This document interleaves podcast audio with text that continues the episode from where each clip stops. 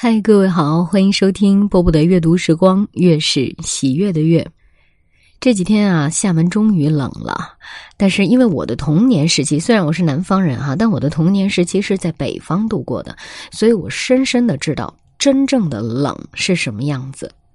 就像咱们今天要读的这篇文章，选自于萧红的代表作《呼兰河传》啊，我们看看这个片段当中描写的严冬到底是什么样的。严冬一封锁了大地的时候，则大地满地裂着口，从南到北，从东到西，几尺长的，一丈长的，还有好几丈长的，他们毫无方向的，便随时随地，只要严冬一到，大地就裂开口了，严寒把大地冻裂了。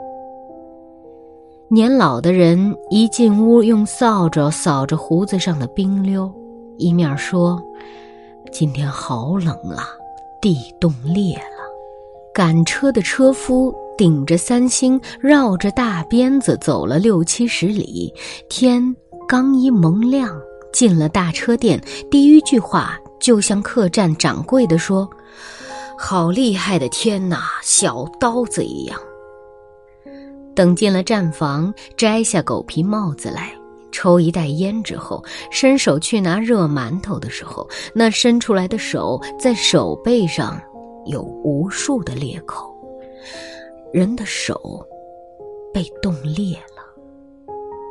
卖豆腐的人清早起来，沿着人家去叫卖，偶一不慎，就把盛豆腐的方木盘贴在地上，拿不起来了，被冻在地上了。卖馒头的老头背着木箱子，里面装着热馒头。太阳一出来，就在街上叫唤。他刚一从家里出来的时候，他走得快，他喊的声音也大。可是过不了一会儿，他的脚上挂了掌子了，在脚心上好像踏着一个鸡蛋似的，圆滚滚的。原来冰雪封满了他的脚底了。他走起来十分的不得力，若不是十分的夹着小心，他就要跌倒了。就是这样，也还是跌倒的。跌倒了是不很好的，把馒头箱子跌翻了，馒头从箱底一个一个的滚了出来。旁边若有人看见，趁着这机会，趁着老头子倒下一时还爬不起来的时候，就拾了几个一边吃着就走了。等老头子挣扎起来，连馒头带冰雪一起捡到箱子去，一数不对数，他明白了。他向着那走不太远的吃他馒头的人说：“好冷的天，地皮冻裂了，吞了我的馒头了。”行路人听了这话都笑了。他背起箱子来，再往前走。那脚下的冰溜似乎是越结越高，使他越走越困难。于是背上出了汗，眼睛上了霜，胡子上的冰溜越挂越多，而且因为呼吸的关系，把破皮帽子的帽耳朵和帽前遮都挂了霜了。这老头越走越慢。担心受怕，颤颤兢兢，好像初次穿上滑冰鞋，被朋友推上了溜冰场似的。小狗冻得夜夜的叫唤，耿耿的，好像它的脚爪被火烧着一样。天再冷下去，水缸被冻裂了，井被冻住了。大风雪的夜里，竟会把人家的房子封住。睡了一夜，早晨起来一推门，竟推不开门了。大地一到了这严寒的季节，一切都变了样儿。天空是灰色的，好像刮了大风之后，乘着一种混沌沌的气象，而且整天飞着清雪。人们走起路来是快的，嘴里边的呼吸一遇到了严寒，好像冒着烟儿似的。七匹马拉着一辆大车，在旷野上成串的，一辆挨着一辆的跑，打着灯笼，甩着大鞭子，天空挂着三星。跑了两里路之后，马就冒汗了。再跑下去，这一批人马在冰天雪地里边，竟热气腾腾的了。一直到太阳出来，进了站房，那些马才停止了出汗。但是，一停止了出汗，马毛立刻就上了霜。人和马吃饱了之后，他们再跑。这寒带的地方，人家很少，不像南方，走了一村，不远又来了一村，过了一阵，不远又来了一阵。这里是什么也看不见，远望出去是一片白，从这一村到那一村，根本是看不见的，只有凭了认路的人的记忆才知道，是走向了。什么方向？好了，文章为大家读完了啊。写的好的文章就是这样，你一边听一边，是不是脑子当中就会有这样的画面感出来？而且我回忆起了小的时候，尤其到快过年啊，过年那个时候还是绿皮火车，啊，爸爸妈妈要带着我们回南方，那么我们就。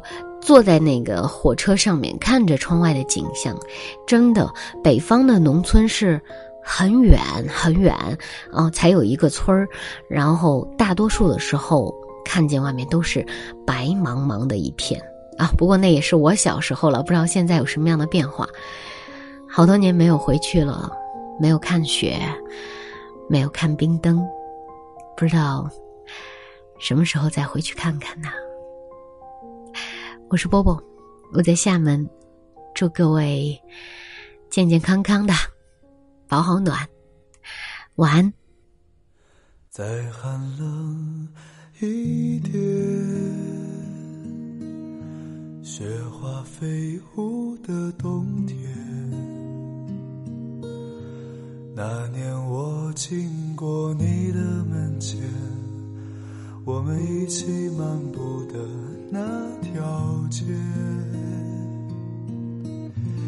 再遥远一些，青春朦胧的季节，你的笑凝结在风里面，像白雪一样淹没我的眼。时光流逝多少年，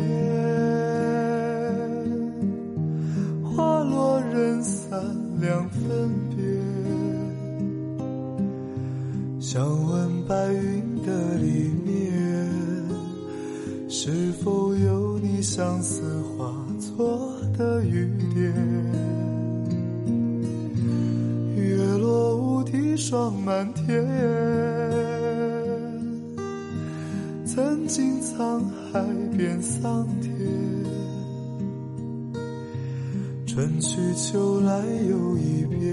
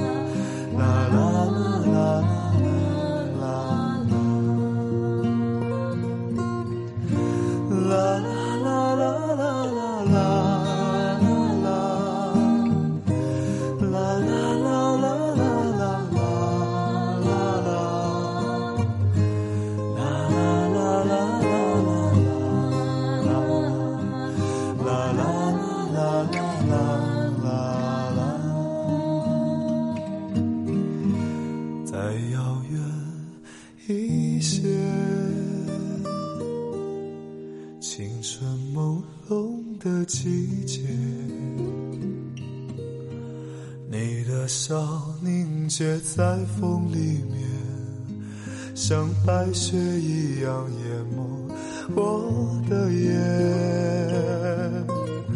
时光流逝多少年，花落人散两分别。想问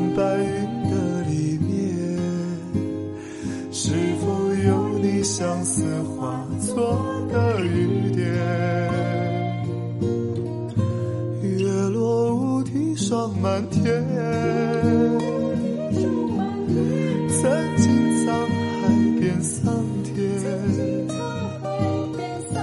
春去秋来又一遍。曾经的我，你可否还会想念？春去秋来又一遍。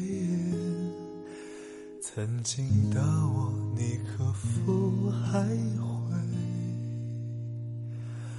想念？